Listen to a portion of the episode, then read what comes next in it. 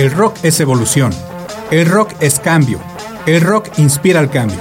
En Rocomorfosis encontrarás el origen, pero escucharás la evolución. Comenzamos.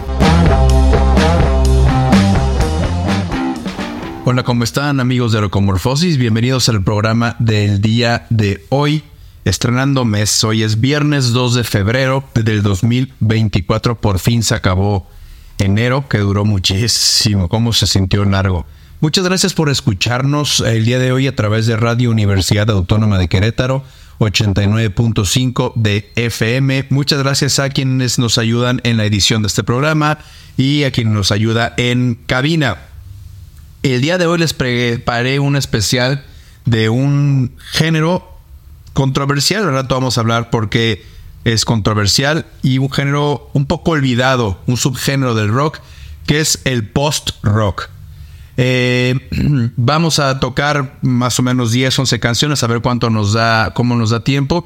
Y vamos a hablar un poquito de la historia del post-rock y obviamente de los grupos que vamos a escuchar y sobre todo de, eh, de dónde nació el post-rock.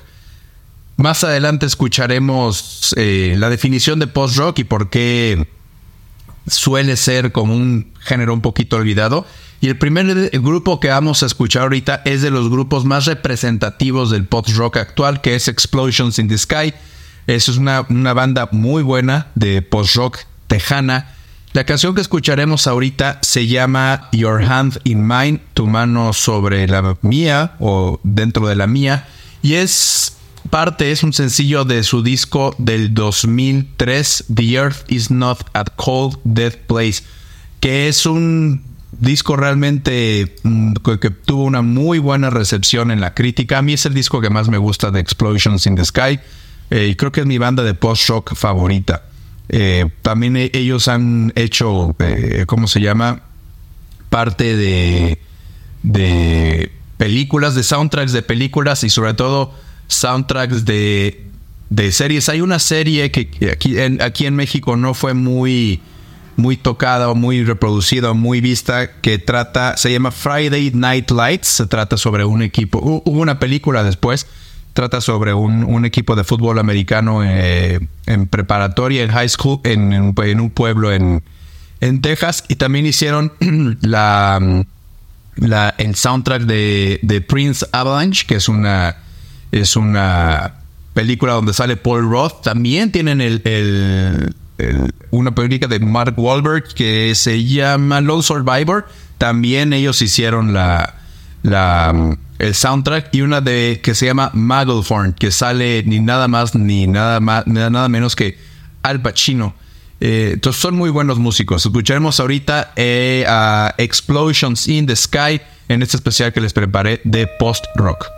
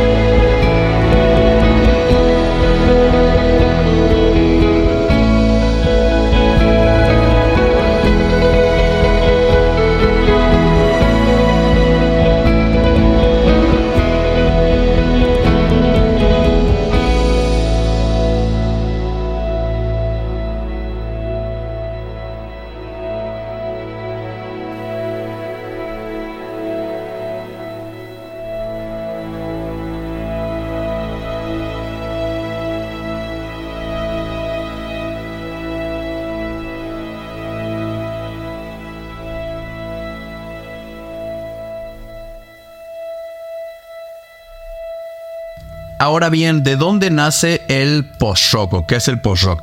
Para empezar, es controversial decir que algo es post-rock porque muchas veces se ha criticado que todos los grupos que no pueden ser abarcados o encasillados en un género, eh, se, le dice que es post-rock. Por lo tanto, es sumamente heterogéneo el estilo de música del post-rock. Ahorita, después de haber escuchado Explosions in the Sky, vamos a escuchar a Sigur Ross, que yo sinceramente no lo consideraría post-rock, sino quizás música ambient o híjoles, no sé, sí, obviamente música experimental, rock experimental, pero van a ver que es bastante diferente a lo que es Explosions in the Sky. Sin embargo, por ejemplo, si hablamos como hemos hablado del garage rock, pues sí, mantienen una misma base, un, mismo, hasta un mismo tipo de, de distorsión en las guitarras y muchas veces hay géneros que, que usan hasta el mismo tipo de guitarra, ¿no? Los mismos efectos de, de guitarra. El post-rock no. Básicamente lo que hacen los grupos de post-rock es la exploración, por así decirlo, de diferentes sonidos, diferentes texturas musicales, diferentes melodías y armonías.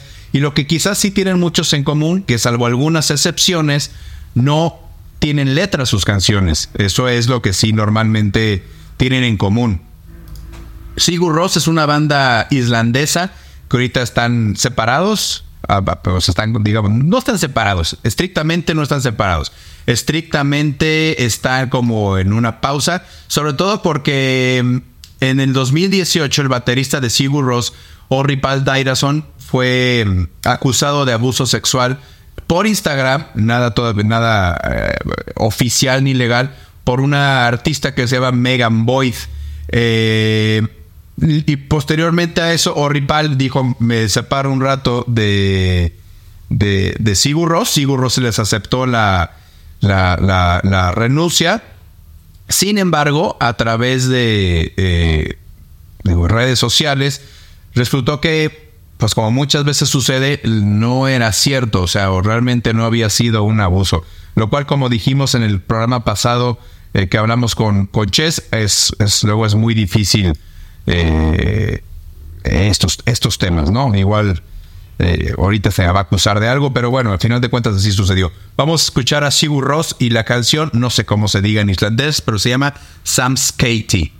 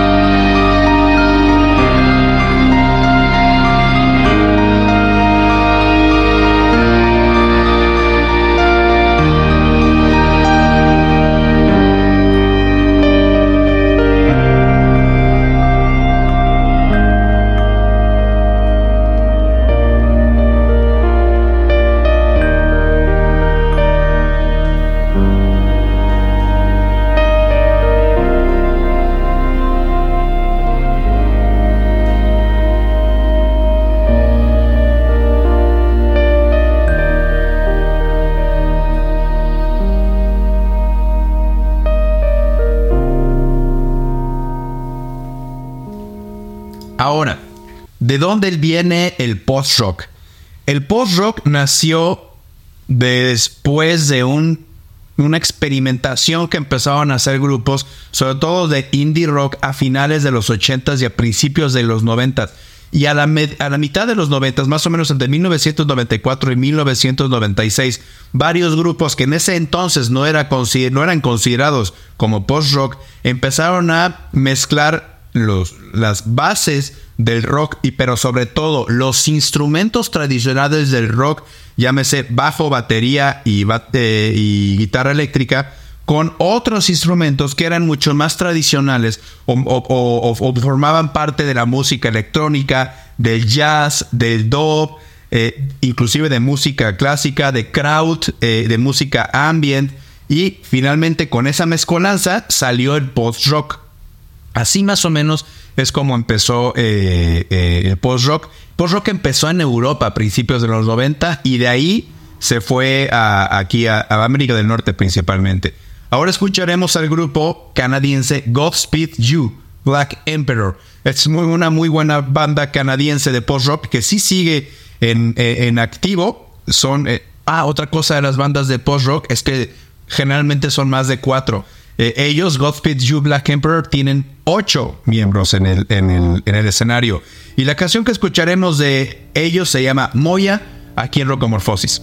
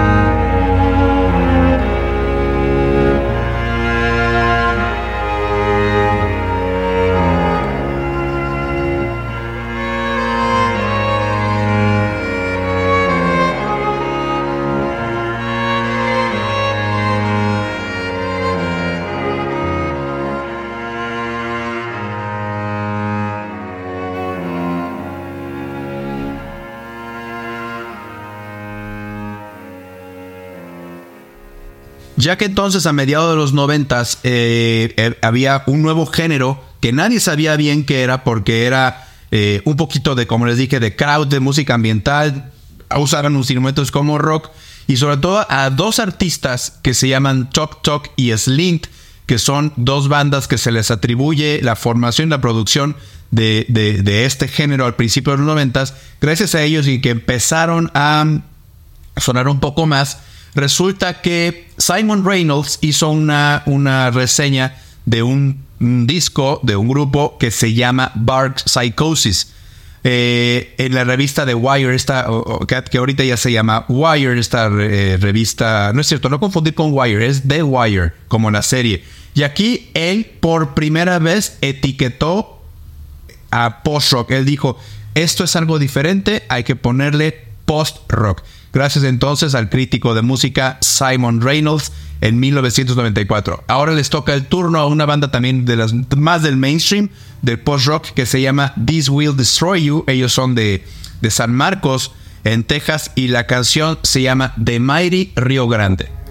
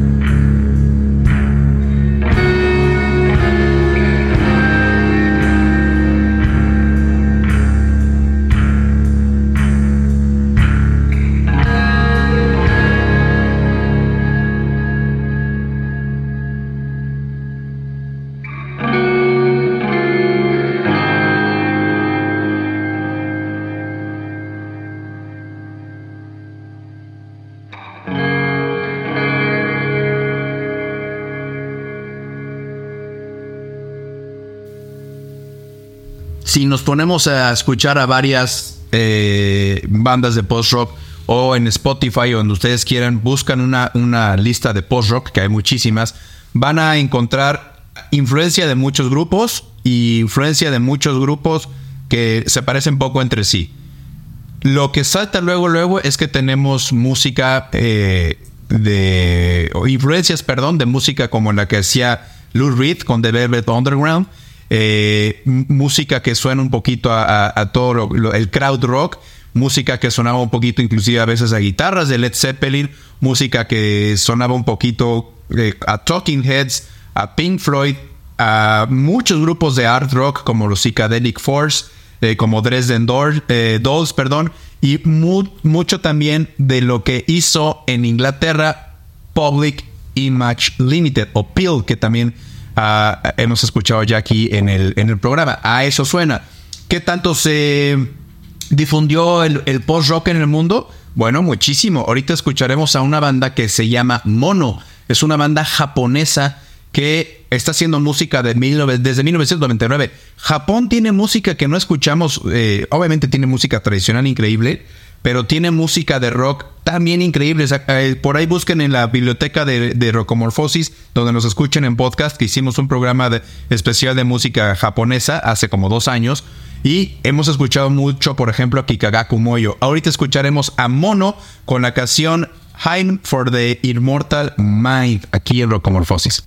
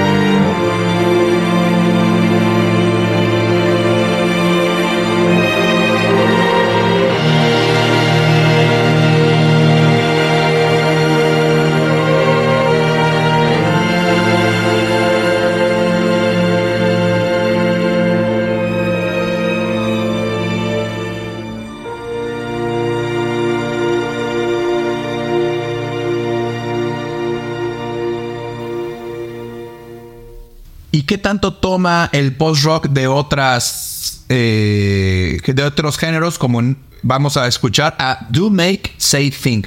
Y eso es una banda de, de art rock y de post-punk, les digo, que tienen los, los la música post-punk tiene un poquito de todo, es una mezcolanza, es muy, muy heterogénea.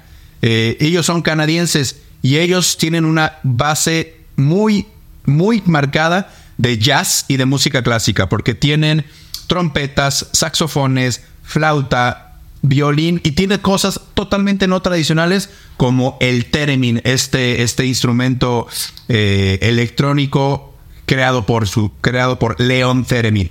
Así que escucharemos a Do Make Say Think. La canción se llama A Tender History in Rust.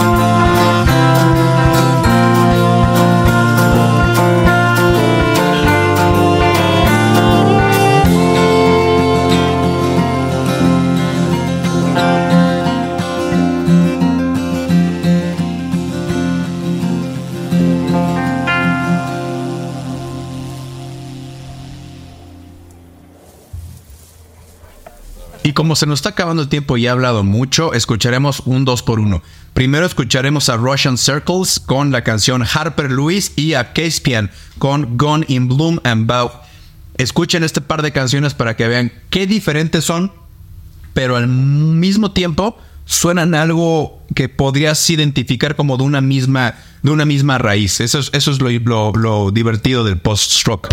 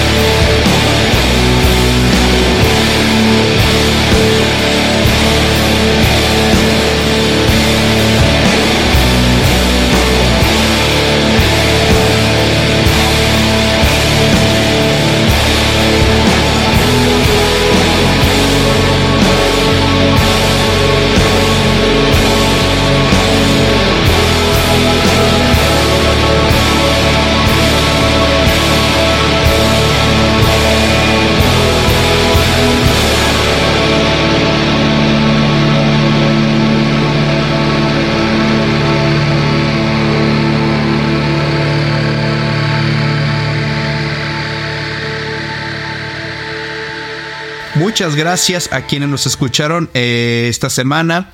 Les recuerdo que estas canciones se suben al, a la lista de reproducción de Spotify, Rocomorfosis al aire. Y nos pueden escuchar en formato podcast en cualquiera de las plataformas que ustedes acostumbren. Pasen la voz sobre el programa y que tengan muy buen fin de semana.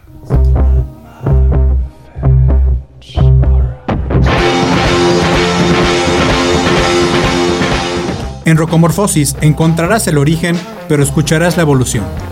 Acompáñanos la próxima semana, a la misma hora y en la misma frecuencia.